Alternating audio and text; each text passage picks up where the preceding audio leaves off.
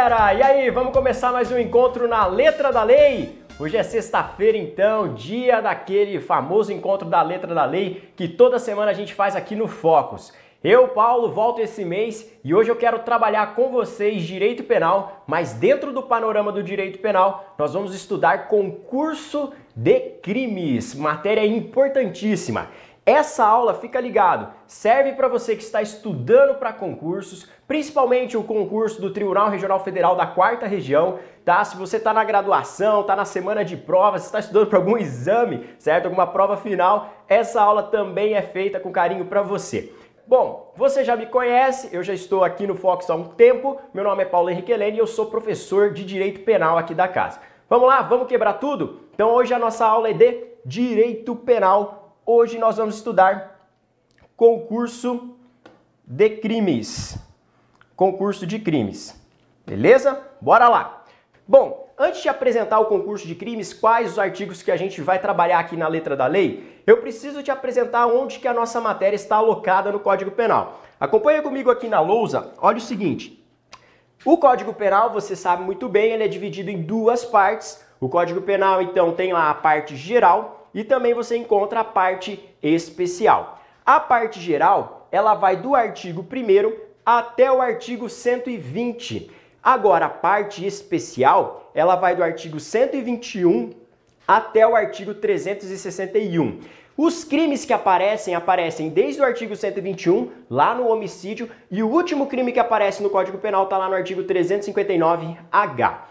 Dentro do panorama do Código Penal, a gente divide o estudo em parte geral, no âmbito da teoria geral da norma, no âmbito da teoria geral do crime e no âmbito da teoria geral da pena. A aula de hoje toca os artigos que estão na teoria geral da pena. Atente, se seu concurso exige o tópico das penas, essa aula também é para você. Na aula de hoje, os artigos que a gente vai, conferir estão situados desde o artigo 69 até o artigo, o artigo 72. Então, do artigo 69 até o artigo 60, 72, nós vamos conferir aqui o tópico concurso de crimes, beleza? Então você já situou mais ou menos onde a gente está. A gente está então no âmbito da teoria da pena, ali no artigo 69, e aí a gente vai caminhar, vamos trilhar daqui a pouquinho sobre isso, tá bem? Bom, pessoal, eu quero começar então aqui então essa abordagem depois que você se situou, falando que se você pratica um crime, então tecnicamente praticou um crime, é que aí no âmbito das consequências disso é que a gente vai trabalhar os concursos de crimes. Por quê, galera? O concurso de crime, na verdade, ele é uma representação da teoria da pena e tem alguns autores que criticam esse termo concurso de crimes. Na verdade, deveria ser concurso de penas e não concurso de crimes. Por quê? Porque a nossa matéria não toca exatamente aos crimes que foram praticados. A nossa matéria ela repercute na forma em que as penas serão aplicadas. Então, se eu pratico dois crimes, como é que eu vou aplicar essa pena? Eu, por exemplo, eu vou somá-las ou eu vou acrescentar uma fração e é isso que a gente vai estudar tudo na aula de hoje. E eu garanto, você não vai errar nenhuma questão na prova sobre esse assunto se você continuar comigo até o final, beleza? Olha só, Primeiro a gente estuda lá, seguindo uma ordem cronológica do direito, a teoria do crime. Você define o que é o crime. Aí você já sabe que a maioria da doutrina afirma para nós que crime é um fato típico, ilícito e culpável. Então, nossa definição ela é tripartida. Isso é o que prevalece no ordenamento jurídico brasileiro e também europeu. E aí, no âmbito da consequência, a gente tem a punibilidade se eu pratico um crime. Então, se eu mato alguém, Nasce então a punibilidade, que é a capacidade do Estado impor pena a uma pessoa. E aí, você estuda depois, já inaugurando a teoria da pena, o processo de dosimetria da pena. No processo de dosimetria da pena, o juiz ele vai se atentar a um critério que está no Código Penal. Se você não sabe qual critério que é, então você vai lá no artigo 68 e vai descobrir do que eu estou falando. O artigo 68 ele vai afirmar para nós qual que é o método que o juiz vai utilizar no âmbito da dosagem da pena. Olha só, o juiz, de acordo com esse artigo 68, ele tem que observar um critério trifásico, ou método trifásico, ou sistema trifásico. Esse método trifásico, ele foi criado por um penalista chamado Nelson Hungria. Então fica ligado aqui, ó.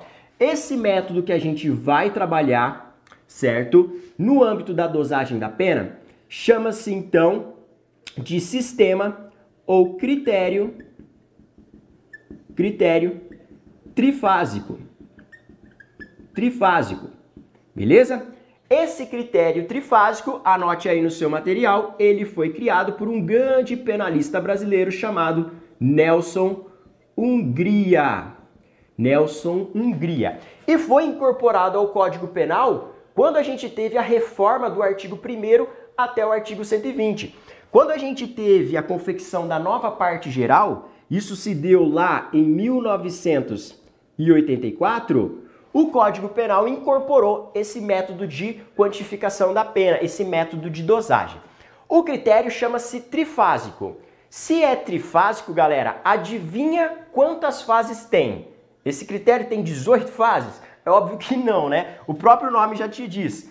Olha só, o juiz então vai atentar-se a três etapas para a dosagem da pena. Fica ligado para o seguinte: na primeira fase, o juiz então ele vai fixar a pena, a pena base, a pena base. Para fixar essa pena base, o juiz então ele tem que se atentar às circunstâncias, circunstâncias judiciais, as circunstâncias judiciais. E que circunstâncias judiciais são essas? O que, que é isso, professor, que você está trabalhando? Isso aqui você encontra no artigo 59 do Código Penal. Artigo 59 do Código Penal. Olha só, quando o juiz vai dosar então a pena, por exemplo, de um homicídio, ele tem que se atentar ao quê? Aos antecedentes do agente, a culpabilidade do agente, então ao grau de reprovação do comportamento dele, aos motivos, às circunstâncias do crime, ao próprio comportamento da vítima, entendeu? Então o juiz ele tem que olhar oito circunstâncias judiciais. Se você abrir o artigo 59, você encontra elas lá listadas. São oito, olha só. É a culpabilidade, os antecedentes, a conduta social, a personalidade do agente, o motivo, as circunstâncias, as consequências e o comportamento da vítima. Tudo isso o juiz tem que olhar para fixar essa pena base, ok? Agora, num segundo momento, o juiz ele fixa a pena intermediária. Pena intermediária. Pena intermediária. Alguns autores chamam isso aqui de pena provisória. Você poderia colocar como sinônimo aqui também. Nesse momento aqui, o juiz ele vai se atentar às circunstâncias legais, ou seja, às circunstâncias agravantes, agravantes e às circunstâncias atenuantes. Atenuantes.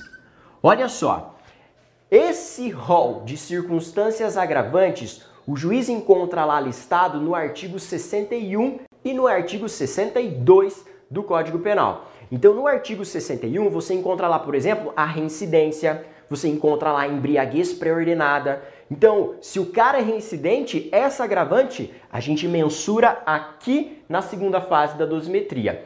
No artigo 65 do Código Penal, você encontra o rol de circunstâncias atenuantes. Por exemplo, se ao tempo da infração o sujeito ele possui lá menos que 21 anos de idade, ou ao tempo da condenação ele possui mais que 70 anos de idade. Ou, por exemplo, o sujeito chegou lá para o juiz e confessou os fatos. Ó, seu juiz, fui eu mesmo que pratiquei esse crime. Isso, de alguma forma, beneficia o agente e isso está lá enquadrado como circunstância atenuante. O juiz valora isso numa segunda etapa aqui no processo de dosimetria da pena, beleza? Fixou essa pena intermediária, ele chega por fim à terceira etapa, que é onde ele fixa a pena definitiva definitiva, ok? Para fixar a pena definitiva num terceiro momento, o juiz daí ele se atenta às causas de aumento, às causas de aumento e também deve se atentar às causas de diminuição. Diminuição da pena. Beleza? Causas de aumento e causas de diminuição da pena. Ao contrário do rol de agravantes e do rol de atenuantes, aqui a gente não tem artigos específicos. Na verdade, tem um macete para você identificar o que é uma causa de aumento e o que é uma causa de diminuição. O macete é o seguinte: se você está olhando o seu Código Penal, está vasculhando, começou a ler seu Código Penal, artigo 1 pá, chegou lá no artigo 14, aí você olha lá, está falando da tentativa. Se você vai no parágrafo único, você vai ver que a pena é reduzida de um terço a dois terços. Essa fração da tentativa, ela é considerada uma causa de diminuição. Essa fração vai ser valorada na terceira etapa da dosimetria da pena. Se você continuar no Código Penal, você vai chegar lá no artigo 16. Vai ter lá o arrependimento posterior, não tem? E aí você vai ver, se você aplicar o arrependimento posterior dentro daquele rol, então daqueles requisitos que impõe-se para aplicar o arrependimento posterior, como é o caso de você não ter um crime praticado com violência, tem que ser um ato voluntário, o sujeito tem que reparar o dano ou restituir a coisa até o recebimento da denúncia. Isso faz com que a pena do agente seja diminuída de um terço a dois terços. Essa fração é graduada aqui na terceira etapa, beleza? Você vai encontrar causas de diminuição e causas de aumento tanto na parte geral como na parte especial elas estão espalhadas, tá bem? E também lá na legislação penal especial, como por exemplo na lei de drogas, você vai encontrar frações de aumento e frações de diminuição. Toda vez então que você encontrar na lei uma fração de aumento ou de diminuição, isso constitui causa de aumento ou causa de diminuição. Fácil? Compreendeu? É a partir desse método aqui que o juiz vai dosar a pena. Professor, me dá um exemplo então. Olha só, imagina aqui comigo que você praticou um furto. Imagina que você praticou um furto. Se você ir lá no artigo 155 do Código Penal, você vai ver que o furto é punido com o quê? Com uma pena de reclusão de um ano até quatro anos. No caso do furto simples, né? Reclusão de um a quatro anos. Perceba que a pena que o legislador trouxe ela é variável ela sempre tem um mínimo e ela sempre tem um máximo. O juiz olha para essa pena, que a gente chama de pena em abstrato, ele vai fazer o quê? Vai passar por todo esse método de dosagem da pena então essa pena vai aumentar, vai diminuir, ele vai dosando, olhando para circunstâncias judiciais, então para verificando se o agente tem maus antecedentes, qual foi o motivo do crime. Depois ele vai olhar para as agravantes, para as atenuantes, que estão lá nos artigos. Olha só, se você não anotou, agravantes, artigo 61 e artigo 62, atenuantes, artigo 65, artigo 65, 65 e 66. E aí olhou lá se o sujeito confessou, se ele é reincidente, depois disso ele vai e ainda olha se nesse caso tem uma causa de aumento ou uma causa de diminuição. Chegou aqui, passa a régua, ele tem a pena definitiva. Daí é a partir disso que você então vai fixar o regime inicial, vai ver se esse cara vai cumprir a pena, por exemplo, no regime fechado, no semiaberto ou aberto, tá bem? Essa pena que o legislador traz aqui no preceito secundário do furto é chamada de pena em abstrato, porque ainda ela é um patamar variável. A partir do momento que o juiz dosa essa pena, essa pena passa a ser chamada de pena em concreto, porque é aquela pena aplicada ao caso concreto. Compreendeu? Bom, isso aqui é fácil de você compreender porque a gente está examinando apenas um crime. Agora vem a questão que é o objeto de abordagem da nossa aula em específico. Até então eu estava fazendo uma introdução para você ficar sintonizado e saber do que a gente vai tratar agora. Imagina que no caso que você está avaliando, o agente tenha praticado mais de uma infração. Ou seja, imagina que o sujeito, por exemplo, praticou um homicídio e logo na sequência ele vai lá e oculta o cadáver. Nesse caso, eu tenho quantos crimes? Eu tenho dois crimes. Eu tenho homicídio e a ocultação de cadáver. Imagina que o agente, por exemplo, ele está dirigindo seu carro em alta velocidade, perde o controle do seu carro, o veículo capota e nesse capotamento ele atropela duas pessoas e mata duas pessoas. Aqui ele provocou quantas infrações? Ele provocou duas infrações. E é nesse ponto que entra aqui o concurso de crimes. Compreendeu isso aqui? Então, feita essa introdução, vamos trabalhar quais são as espécies de concurso de crimes. Essa matéria está regulamentada então no artigo 69 e é por esse artigo que a gente começa então a nossa análise. Vamos lá, bora comigo. Leia aí comigo na tela o primeiro artigo que cuida de concurso de crimes. Vamos lá. O artigo 69 do Código Penal inaugura nosso conteúdo dizendo o seguinte: quando o agente, mediante mais de uma ação, mais de uma ação ou omissão, pratica dois ou mais crimes, idênticos ou não, aplicam-se cumulativamente as penas privativas de liberdade em que haja incorrido. Caso a aplicação cumulativa das penas de reclusão e de detenção executar-se-á primeiro aquela, ou seja, a mais grave, a de reclusão. Parágrafo 1. Na hipótese desse artigo, quando, quando ao agente tiver sido aplicada a pena privativa de liberdade não suspensa por um dos crimes, para os demais será incabível a substituição de que trata o artigo 44 do Código. Esse artigo 44 cabe uma aula aqui específica para a gente estudar isso. Isso aqui são os requisitos para a gente trabalhar, os requisitos para a gente trabalhar a pena restritiva de direitos. Restritivas de direitos pena, penas restritivas de direitos, tá bem? É o que vai ter lá no artigo 44, tá bem? Mas isso não é objeto da aula de hoje. Agora olha só o que fala o parágrafo 2 quando forem aplicadas penas restritivas de direitos, o condenado cumprirá simultaneamente as que forem compatíveis entre si sucessivamente as demais. Então, por exemplo, se ele cumprir lá ele foi condenado a duas penas, por exemplo, uma pena de prestação pecuniária e uma pena de prestação de serviço à comunidade, é possível ele cumprir isso de forma conjunta, tá? Mas esse assunto envolve mais a questão ali da pena restritiva de direitos, que foge ao objeto da nossa aula de hoje, tá? Vamos focar no caput, vamos ver o que a doutrina trabalha nesse ponto e que pode ser cobrado na sua prova. Vamos lá, vamos para ver o ponto teórico aqui. Gente, esse artigo 69 ele consagra o que a gente denomina de concurso material, que é a nossa primeira espécie de concurso de crimes, tá bem?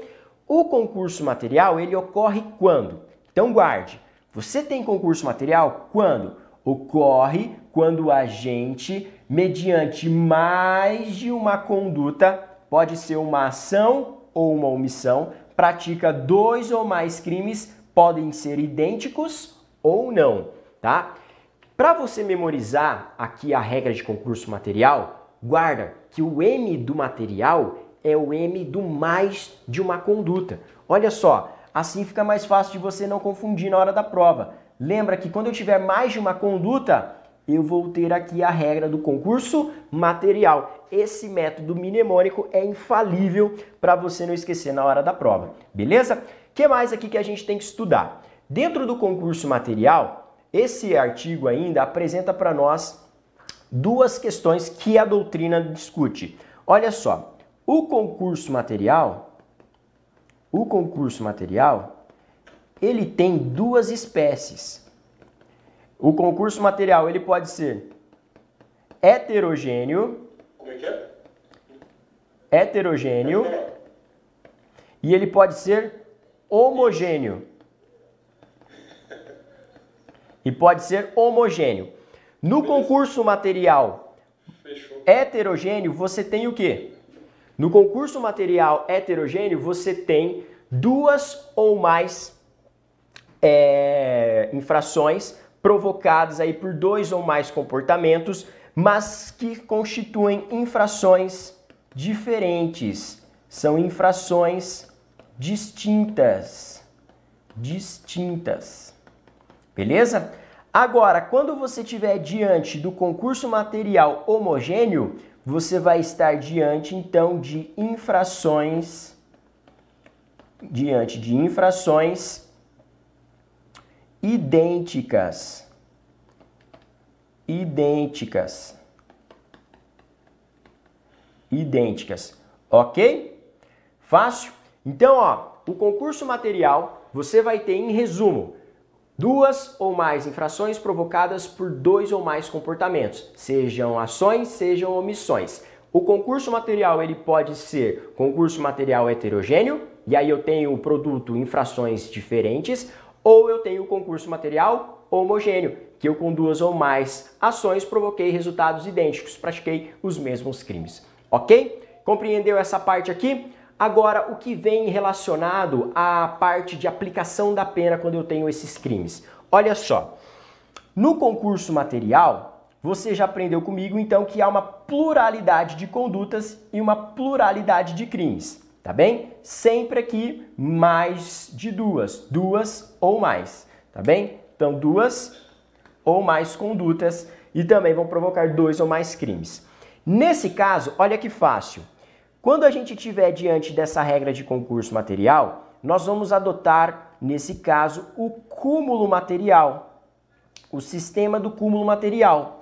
Este sistema recomenda a soma das penas de cada um dos delitos componentes do concurso. Então, olha que fácil aqui, galera. Presta atenção comigo na lousa. Se eu, por exemplo, pratico um homicídio e logo na sequência eu pratico uma ocultação de cadáver, perceba que eu tenho duas condutas que produziram dois resultados típicos, dois crimes, não tem? Logo, a gente invoca a regra do artigo 69. Nesse caso, você já sabe então que a gente aplica a regra do concurso material. E você sabe que a espécie aqui é concurso material heterogêneo, porque são infrações diferentes. O juiz, se ele reconhecer que houve crime de homicídio, se ele reconhecer que houve crime de ocultação, então ele vai na sentença condenatória consignar isso vai demonstrar então a tipicidade, a ilicitude e a culpabilidade pelo homicídio, vai demonstrar a tipicidade, a ilicitude e a culpabilidade pela ocultação. Ademais, ele no processo de dosagem da pena vai percorrer todas as etapas. Imagina que dosando a pena do homicídio, a gente chega a uma pena de 20 anos. Chega a uma pena de 20 anos. Pela ocultação, o juiz aplica lá uma pena de 2 anos. Pela regra de concurso material, qual que é a nossa pena final? Diante da prática desses dois delitos aqui, a nossa pena final é o produto da soma. Nesse caso, nossa pena final será de 22 anos, tá bem?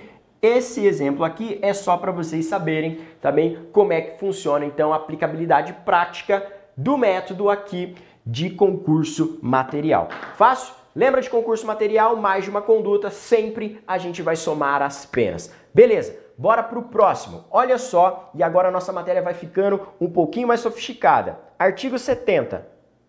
No artigo 70, a gente vai ter a segunda espécie que vai ser o concurso, dentro do concurso de, de crimes, né? Nós vamos ter aqui o concurso, concurso formal. O concurso formal.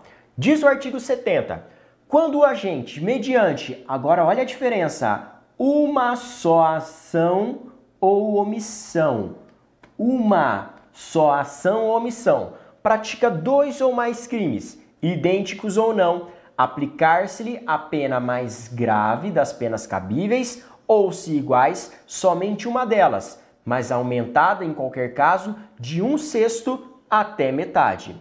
As penas aplicam-se, no entanto, cumulativamente se a ação ou omissão é dolosa e os crimes concorrentes resultam de desígnios autônomos, consoante o disposto no artigo anterior. Parágrafo único. Não poderá a pena exceder a que seria cabível pela regra do artigo 69 desse Código. Galera, Vamos com calma aqui, porque o concurso formal é o preferido do examinador, tá bem? Vamos lá, vamos aprender as espécies de concurso formal. Bora lá comigo. Concurso formal. Ocorre o concurso formal quando o agente, mediante então uma só conduta, seja uma ação ou uma omissão, provoca dois ou mais resultados típicos, ou seja, dois ou mais crimes que podem ser idênticos ou não. Aí você já consegue extrair primeiras espécies de concurso formal. Então eu posso ter o concurso, o concurso formal, o concurso formal, que pode ser homogêneo, homogêneo, e eu posso ter o concurso formal heterogêneo. Heterogêneo. Olha que fácil. No concurso formal homogêneo, eu tenho a produção, então, mediante uma única conduta, de dois ou mais crimes idênticos. Agora, no concurso formal heterogêneo, eu vou ter, então, mediante uma única conduta, resultados diferentes. Então, crimes diferentes. Entendeu? é fácil, conforme a gente já viu. Então, se eu tenho resultados idênticos, crimes idênticos, aí eu estou diante da regra da regra do concurso formal homogêneo, pela classificação aqui, correto? Agora, no concurso formal heterogêneo, eu tenho resultados aqui diversos, diferentes. Diferentes. Fácil? Até aqui tá muito fácil, certo? Só que a gente vai encontrar um problema, galera, quando a gente for examinar as outras espécies de concurso formal. O concurso formal, ele ainda pode ser próprio, próprio, ou ainda pode ser impróprio, próprio ou impróprio.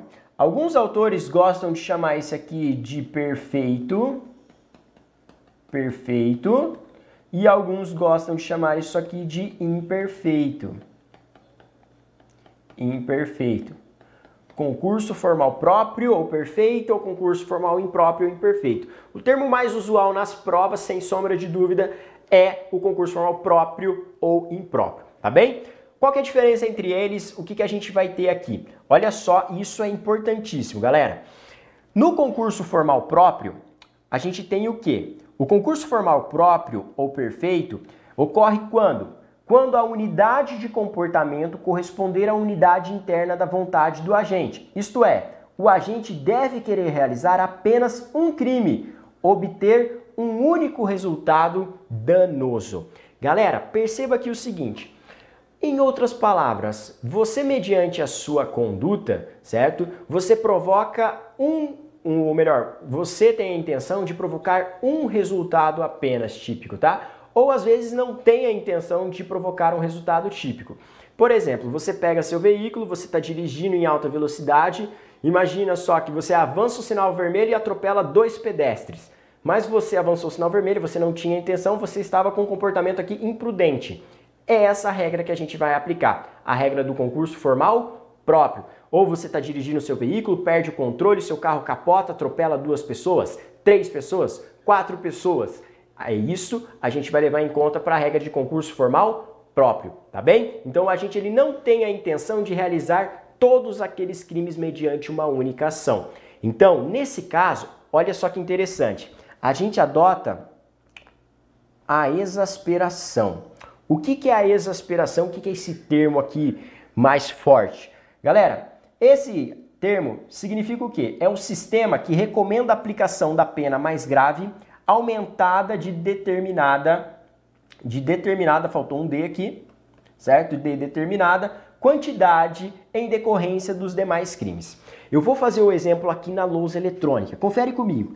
Imagina então que você está dirigindo o seu carro então você está lá bem louco conduzindo o seu veículo, né? Então olha só o meu carro sofisticado. Você está dirigindo o seu carro em alta velocidade e aí você vem atropelar três pessoas. Você atropela as três pessoas e passa por cima de todas elas. Galera, nesse caso aqui, mediante uma única conduta, quantos crimes eu pratiquei? Imagina que todas faleceram. Você praticou por três vezes o artigo 302 do CTB. Para cada vítima foi um crime. E tudo isso foi provocado mediante uma única conduta, não foi?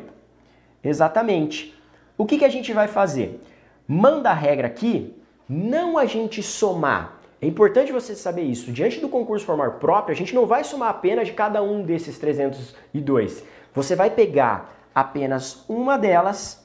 Se forem idênticas, qualquer uma, atenção, se forem diferentes, a mais grave, e você, com base nessa pena, você ainda vai acrescentar uma fração que varia de um sexto e que vai até dois terços. Ou melhor, um sexto até metade. Tá bem? Um sexto até metade.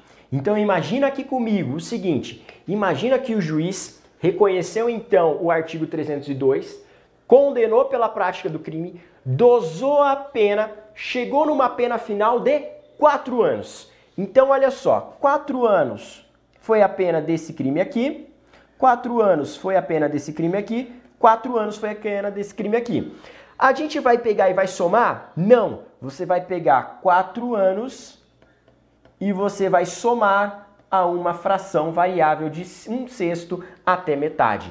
Perceba que esse método da exasperação, ele é muito melhor que a soma, entendeu? Isso vem exatamente para beneficiar o agente, beleza? Compreendeu isso? Fácil? Agora olha só, comigo aqui confere o seguinte. Concurso formal impróprio. No concurso formal impróprio, muita atenção. O concurso formal será impróprio ou imperfeito quando o agente deseja a realização de mais de um crime ele deseja a realização.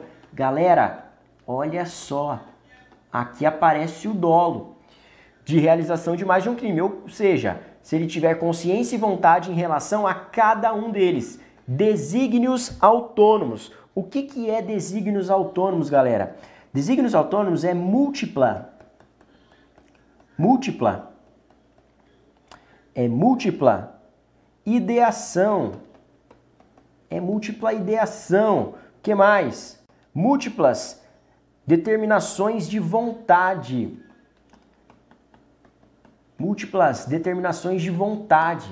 Ou seja, eu quero atingir, certo, mais de um bem jurídico com uma única conduta. Imagina que você quer matar dois desafetos seus com um único disparo. Você coloca os dois e atira. Mata os dois com um único disparo de arma de fogo. Aqui a gente aplica a regra do concurso formal impróprio, tá? Não é regra do concurso formal próprio. Presta atenção então. Nesse caso a gente adota então o cúmulo material. Se eu tenho então esses desígnios autônomos, conforme o legislador fala, ou seja, se eu tenho dolo de realizar todos os resultados, eu tenho vontade de realizar todos aqueles resultados, a gente vai fazer o quê? Vai somar as penas. Então, ó, imagina só você munido com um revólver, com uma arma de fogo, efetua o disparo contra os seus dois desafetos, com a intenção de matar os dois desafetos. Nesse caso aqui, então, eu tenho dois crimes do artigo 121, dois homicídios, correto? Dois homicídios. O juiz, então, lá depois do tribunal do júri, tribunal do júri vai julgar esses crimes porque são dolosos contra a vida. O juiz, então, cabe a ele dosar a pena privativa de liberdade. Imagina que o juiz percorreu todo esse sistema que a gente aprendeu aqui, passou pela primeira, segunda e terceira fase e chegou no final a uma pena, por exemplo, de 20 anos para um homicídio 1 e também 20 anos para o homicídio 2. Nesse caso, como a gente está diante da regra do concurso formal impróprio, ao invés de exasperar, nós vamos somar as penas. Qual que é a nossa pena final? Se a gente soma, minha pena final é de 40 anos. Entendeu?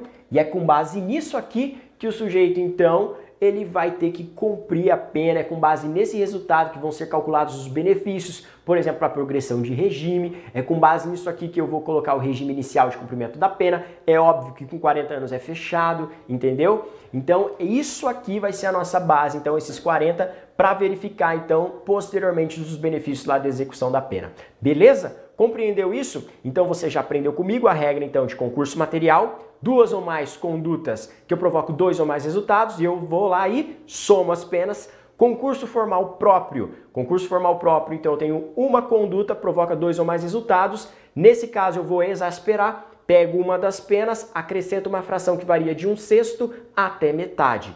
E a gente aprendeu agora o concurso formal impróprio. No concurso formal impróprio eu pratico uma única conduta, mas eu quero produzir todos aqueles resultados. Nesse caso aqui, eu vou também somar as penas. Beleza? Compreendeu isso? Agora olha comigo aqui a maior pegadinha de prova. Galera, atenção! Concurso material benéfico favorável. Essa regra aqui aparece no artigo 70, parágrafo único. Artigo 70, parágrafo único que a gente leu. Olha só o que pode aparecer na sua prova. E depois no final da aula você vai ver comigo que isso aqui é o tema preferido, porque você esquece dessa regra aqui. Olha só. Galera, se o sistema da exasperação elevar a pena além daquilo que a simples soma aritmética representaria, a lei determina que seja realizado o cúmulo material. Ou seja, presta atenção aqui comigo. Imagina que você praticou um homicídio. Imagina que você praticou um homicídio e que você praticou uma lesão corporal culposa. Culposa. A pena do homicídio, vamos lá, o simples é de 6 a 20 anos. Beleza. Da lesão corporal culposa é de dois meses até um ano. Ok? Ok. Imagina que você provocou esses dois crimes mediante uma única conduta. Então pensa num exemplo. Eu, então, mediante uma conduta, matei uma pessoa e provoquei lesão corporal culposa em outra. Se eu não tinha a, intenção de praticar esses dois crimes, qual é a regra que eu invoco? É a regra do concurso formal próprio. Concurso formal próprio. E aí você vai direto lembrar o seguinte: ah, então eu devo exasperar. Eu pego então uma das penas e acrescento uma fração. Imagina que o juiz pegou essa pena em abstrato aqui, e aí ele joga isso, percorre a dosimetria e vai chegar na pena em concreto, né?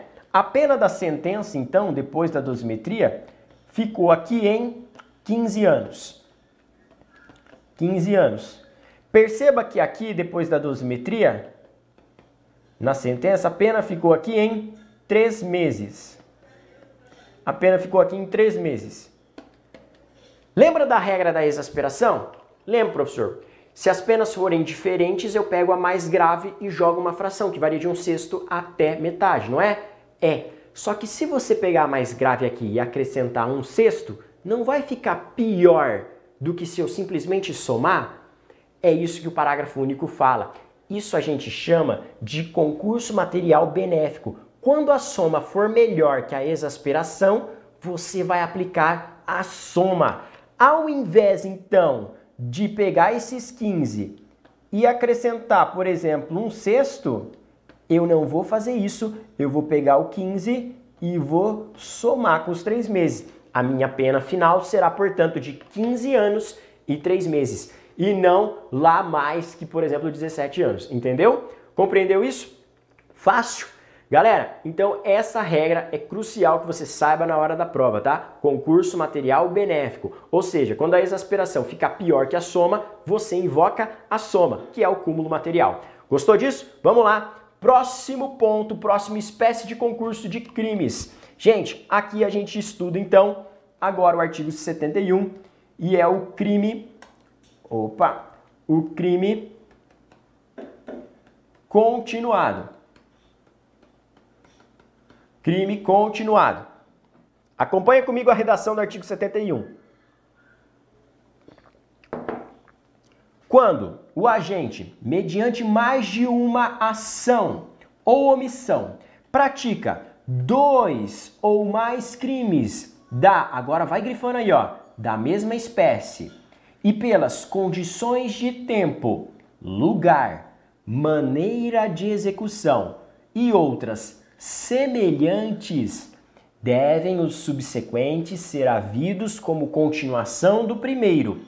Aplica-se a pena de um só dos crimes, se idênticas ou a mais grave, se diversas, aumentada em qualquer caso de um sexto até dois terços. Tá bem? Parágrafo único.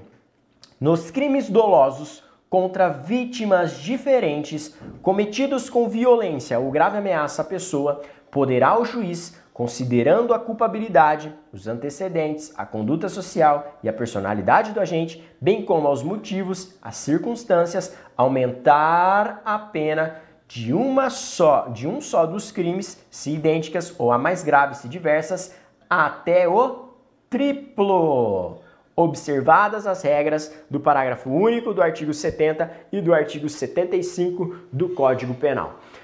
Cuidado! Aqui a gente chegou na terceira espécie de concurso de crimes, tá bem? Para a maioria da doutrina, terceira espécie de concurso de crimes. E o que, que acontece aqui? Galera, você já viu comigo então, ó, como espécie de concurso de crimes, concurso material, concurso formal e aí as subdivisões, e agora a gente chegou no crime continuado ou continuidade delitiva. Aqui, galera, olha só, confere comigo no seu material de apoio aí. O crime continuado, ou a continuidade delitiva, você tem que partir do pressuposto que isso aqui é uma ficção jurídica. E que isso aqui, olha só, é um benefício, galera. Isso aqui vem para beneficiar. Olha só que interessante, para você entender isso aqui, você precisa compreender o seguinte: o crime continuado, a essência dele, então imagina só, você praticou então três furtos, cinco furtos, em mesma situação de tempo, espaço e modo de execução, para o direito penal, você não vai ter praticado cinco crimes, você vai ter praticado apenas um crime. Por isso isso se chama ficção jurídica. Então, ó, ao invés de você ser responsabilizado pelos cinco, a gente vai pegar esses cinco e vai tornar eles um único. E para representar então a punição pelos demais, né, a gente vai acrescentar uma fração. Essa fração vai variar de um sexto a dois terços. É diferente da fração do concurso formal próprio, ok? Perceba que esse benefício aqui ele nos remonta ao que? Ao período da Idade Média. A origem do, da questão da continuidade está no, na, no abrandamento das penas lá no período da Idade Média.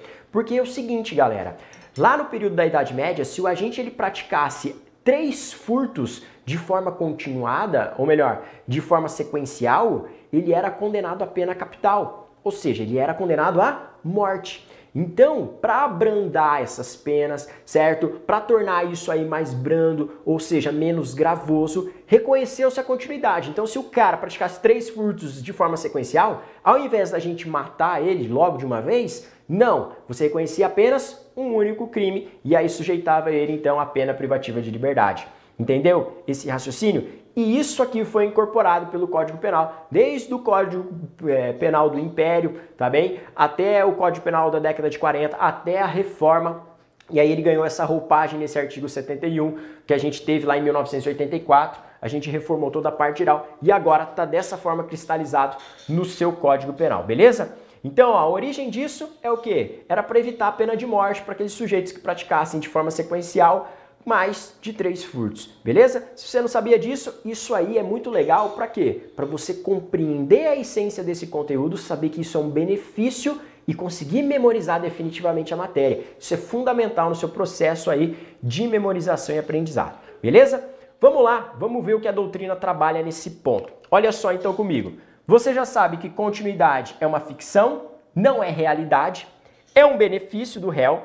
E olha só, significando que é a prática de várias condutas implicando em vários resultados típicos, desde que concretizem crimes da mesma espécie em circunstâncias semelhantes de lugar, tempo e modo de execução pode formar um só delito consumado, aplicando-se a pena do mais grave ou se idênticas qualquer delas, com um aumento variável como regra de um sexto a dois terços.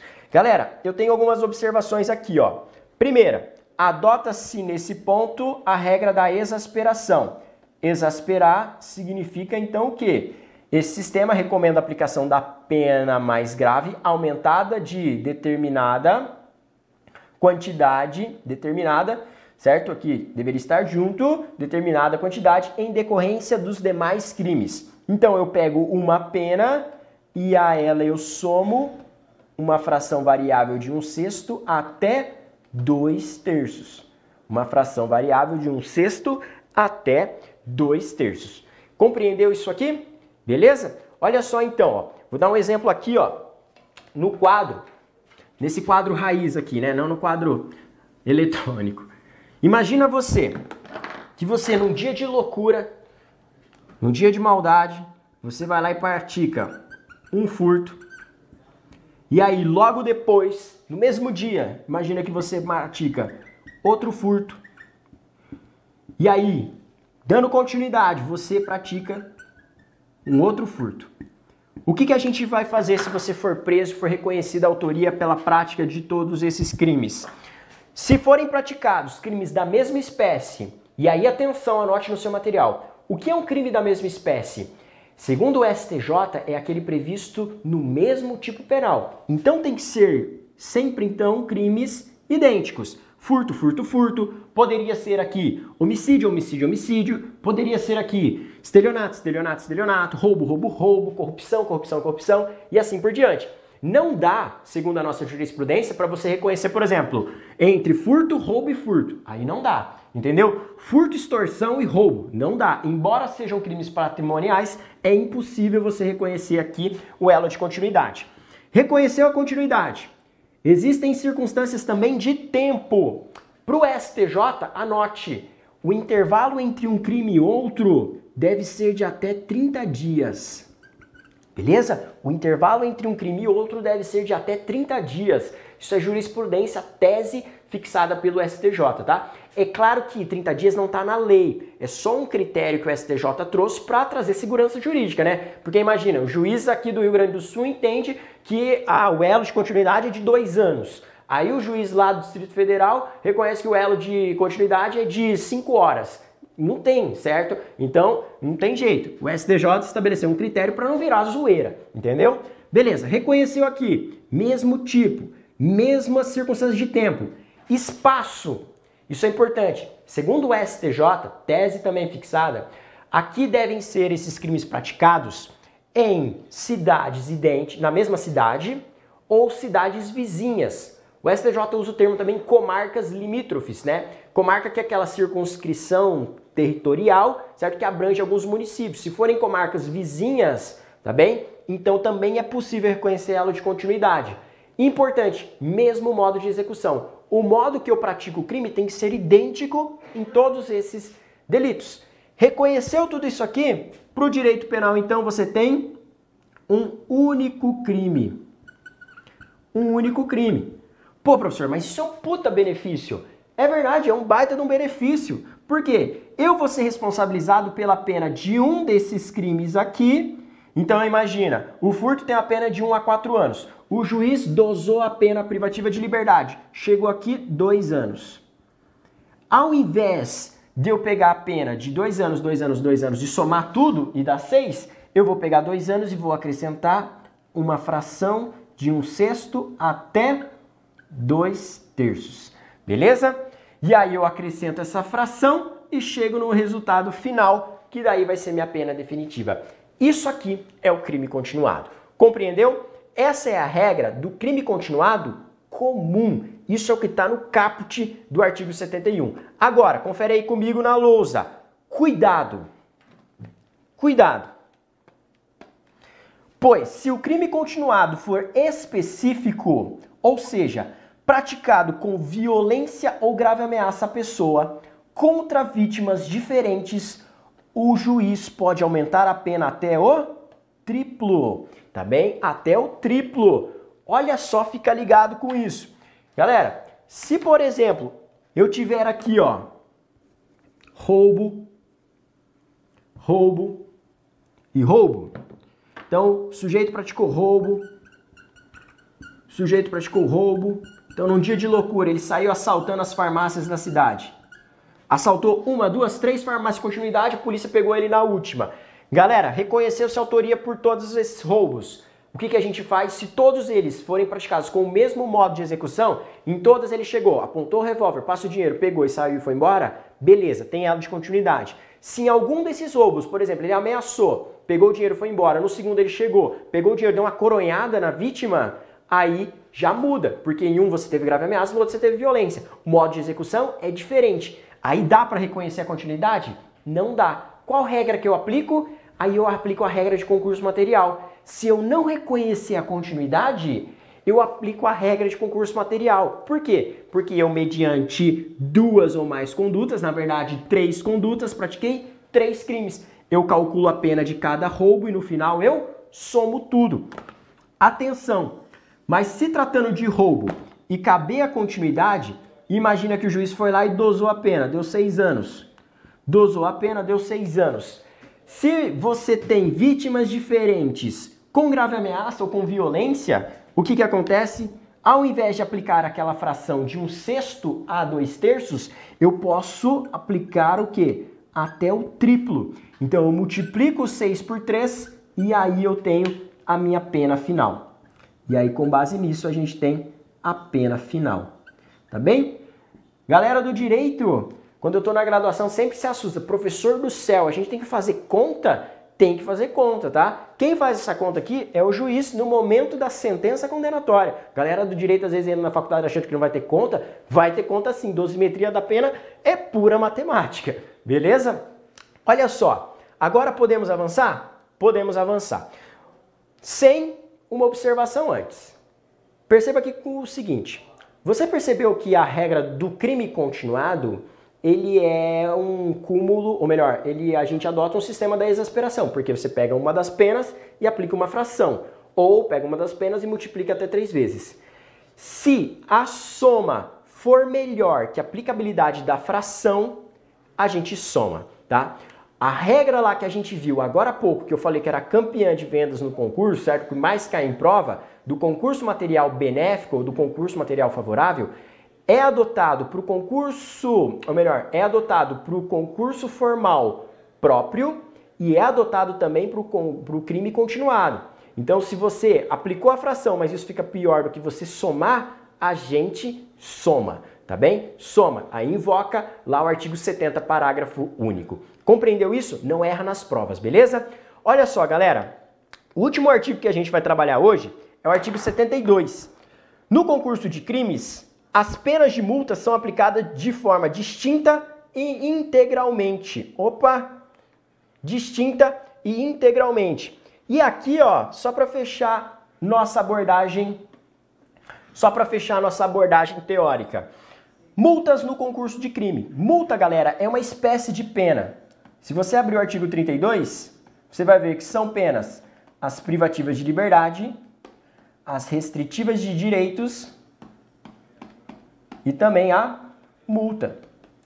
Multa, aí você tem que verificar se o crime que você está julgando, se o crime que foi praticado, ele é punido com privativa de liberdade e multa. Tem tipo penal, por exemplo, que não tem a pena de multa, como é o caso do homicídio. Agora, se você pensar num roubo, o roubo tem pena de multa. Tem lá a reclusão, que é a privativa de liberdade, e também tem a multa.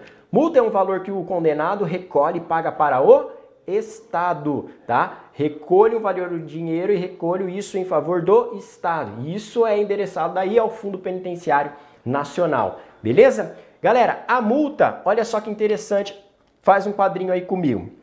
A multa, ó, não obedece às regras diferenciadas no tratamento dispensado ao concurso de crimes. Então pensa aqui comigo.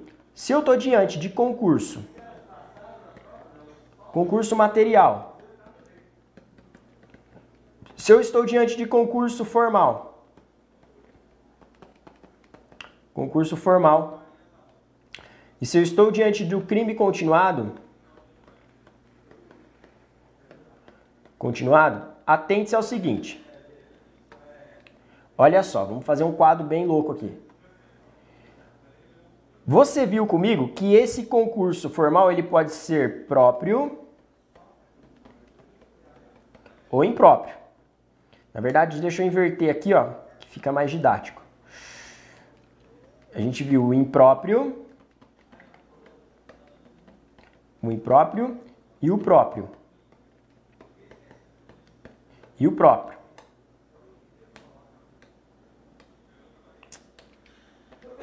O próprio. Olha só, se liga aqui. Quando a gente olhou a pena privativa de liberdade, então a pena privativa de liberdade, você aprendeu até então aqui comigo o seguinte. Você aprendeu aqui então comigo o seguinte. Você viu que se eu tiver diante de concurso material, duas ou mais condutas, dois ou mais resultados, eu vou somar as penas. Então você vai lá e soma as penas privativas de liberdade. Legal? Legal. Quando você estiver diante do concurso formal impróprio, então eu, mediante uma única conduta, pratiquei dois crimes que eu queria praticá-los mediante uma única conduta, eu também somo as penas, cúmulo material. As penas serão somadas. No concurso formal próprio é diferente, eu não tinha a intenção de realizar todos aqueles resultados mediante uma única conduta. Aí eu adoto o sistema da exasperação. Exasperação. E aí lembra que minha pena então ela vai ser aumentada de um sexto até metade. Beleza. No crime continuado, eu também adoto a exasperação. E aí minha pena vai ser aumentada de um sexto até dois terços. Beleza, no seu caderno você vai fazer isso de forma bem bacana, tá? Agora, olha só, a pena de multa, de acordo com o artigo 72, ela segue a seguinte regra. Nos primeiros pontos não tem discussão. Você vai pegar e vai somar as penas de multa em concurso material. Você também vai somar as penas em concurso formal. Agora, quando você chega no crime continuado, tem divergência, tá? Tem divergência, beleza? Parte da doutrina, parte da doutrina fala que você tem que somar e parte da doutrina fala que você tem que pegar e fazer a exasperação. Você tem que exasperar. Beleza? Essa divergência é tanto doutrinária como jurisprudencial, especialmente STJ. Você vai encontrar autores defendendo um e autores defendendo o outro. No STJ, as próprias turmas, quinta e sexta turma do STJ divergem. Uma fala que não se aplica a soma e deve exasperar, a outra fala não exaspera, aplica-se a soma. Qual é a razão disso? A razão disso está na justificativa de que o crime continuado, ele é o que? Uma ficção. Quem defende que o crime continuado é uma ficção, portanto, um único delito, então um único crime que é legalmente disposto, então a gente vai exasperar.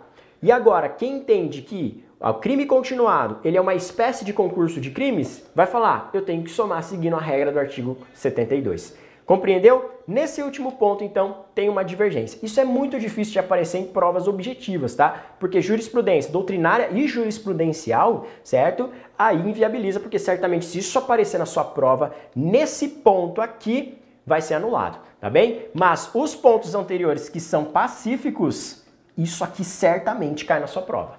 Beleza? Fica ligado com isso aí. E aí, galera, curtiram a aula de hoje? Bora resolver algumas questões ainda hoje? Bora lá, cinco questões para fechar aqui nosso encontro na letra da lei? Diga aí para mim se você gostou da aula e se você quer que a gente arremate esses enunciados. Até todo mundo eu chegar a resposta aqui, eu vou resolver a primeira. Acompanha comigo aí, ó. Questões. Questões. Vamos para a primeira. Entende-se por concurso material benéfico. Olha que questão teta. Depois da aula é óbvio que fica fácil, né? Porque agora você já tem todo o arcabouço teórico para gabaritar qualquer questão sobre esse assunto. Concurso material benéfico. Limitação de tempo de cumprimento de pena em 30 anos? Não tem nada a ver com isso. Aplicação da regra de concurso material para beneficiar o coautor ou partícipe. Regra estabelecida em lei pela qual a pena aplicada ao concurso formal não poderá ser superior à aplicada no concurso material. E aí? E aí? Extensão ao coautor da condição pessoal que se afigurar alimentar do crime, nada a ver com isso. Diminuição da pena para determinados crimes materiais, nada a ver com isso. E aí, galera? Olha só, regra estabelecida em lei pela qual a pena aplicada ao concurso formal não pode superar a pena aplicada ao concurso material. Se você assinalou a letra C, você acertou essa questão. Fácil? E aí? Bora lá. Galera, olha só. Olha só, próximas questões aqui, olha que simples. Com relação ao concurso formal, assinale a alternativa que contempla corretamente a sequência a seguir nos termos do Código Penal. Quando o agente, mediante um, pratica dois ou mais crimes idênticos ou não, aplica-se-lhe a tanana, cabível a metade. E aí, galera? Questão fácil, né? Quando a gente mediante o quê? Uma uma só ação, né?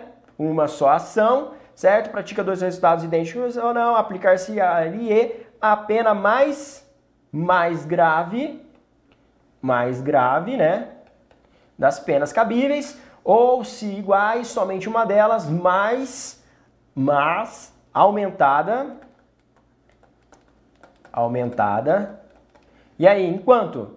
De um sexto até metade. Você, portanto, deveria ter assinalado também a letra C. Então, uma só ação ou omissão mais graves das penas aumentadas de um sexto. Faça a questão, né? Letrinha de lei. Vamos para a próxima aí. As regras de concurso formal perfeito, em que se adota o sistema da exasperação, foram adotadas pelo Código Penal com o objetivo de beneficiar o agente que, mediante uma só conduta, praticou dois ou mais crimes. No entanto, quando o sistema da exasperação for prejudicial ao acusado, deverá prevalecer o sistema do cúmulo material, em que a soma das penas será mais vantajosa do que o aumento de uma delas com um determinado percentual, ainda que no patamar mínimo. Essa análise, então, aqui, essa hipótese, a doutrina deu o nome do quê? De concurso material benéfico. Concurso material benéfico não tem nada a ver com isso aqui. Próxima questão. Otelo, des... ou melhor, Otelo objetiva matar Débora para ficar com o seguro de vida que estava o que esta havia feito em seu favor. Para tanto, desfere projétil de arma de fogo contra a vítima, causando-lhe a morte. Todavia, a bala atravessa o corpo de Débora e ainda atinge Iago, que passavam pelo local causando-lhe lesões corporais. Considerando que Otelo praticou o crime de homicídio doloso qualificado em relação a Débora e por tal crime recebeu a pena de 12 anos de reclusão, 12 anos de reclusão, bem como que praticou o crime de lesão corporal leve em relação a Iago, tendo recebido a pena de dois meses de reclusão, dois meses, é correto afirmar o quê? Galera, Pensa aqui comigo. O cara atirou, a bala atravessou. Ele não tinha a intenção de acertar o outro. Então a regra de concurso formal próprio. Uma única conduta, dois resultados típicos. Acontece que se eu exasperar, se eu aplicar um sexto sobre 12, fica pior do que eu somar.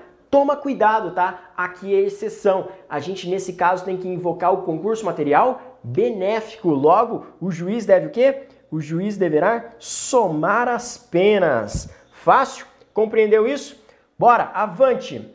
Considerada a hipótese de reconhecimento probatório de um agente ter praticado um roubo com emprego de arma de fogo contra duas vítimas que caminhavam na rua e posteriormente, passados três meses do crime anterior noticiado em cidade diversa daquela, ocorre onde ocorre o crime anterior, veio a praticar roubo simples contra a vítima diversa da anterior, a fixação da pena de acordo, observa o concurso, cuidado. Quando eu tenho aqui um roubo praticado contra duas vítimas, então perceba, aqui eu tenho dois roubos. Para o STJ, aqui eu tenho o quê? Concurso, uma única conduta formal. Acontece o seguinte, e aí, três meses depois, o cara pratica lá outro roubo. O que que acontece, galera? O que que acontece? Eu vou ter aqui a regra do quê? De concurso material com relação a esse roubo aqui. Concurso material. Por quê? Eu vou ter que somar a pena desse roubo ao produto aqui da exasperação. Então, olha só. A gente tem então concurso formal pela primeira conduta e material entre esta e a segunda. Letra correta aqui, alternativa A. Alternativa A. Lembra que para o STJ, roubo praticado aí dentro, por exemplo, de transporte público, certo? Contra vítimas diferentes, mas se o patrimônio dessas pessoas são atingidos, aqui o STJ entende que é concurso formal, tá bem? Imagina só, o cara entrou armado dentro do ônibus, apontou a arma para todo mundo, passa todas as bolsas, celulares, tudo. Se ele atingiu 30 patrimônios ali, 30 pessoas tiveram ali o patrimônio lesado, ele praticou 30 crimes, certo? E nesse caso eu aplico a regra de concurso formal. Há uma divergência se o concurso nesse caso é formal próprio ou impróprio, mas prepondera o entendimento que é formal impróprio. Isso aí você encontra aí vários julgados nesse sentido do STJ, inclusive também do STF, tá? Você pode me acompanhar nas redes sociais, siga lá meu perfil no Insta, o perfil PHElene, tá? Meu nome é Paulo Henrique Helene e esse foi mais um encontro na letra da lei. No mês que vem a gente está de volta, beleza? Um forte abraço para vocês. Valeu!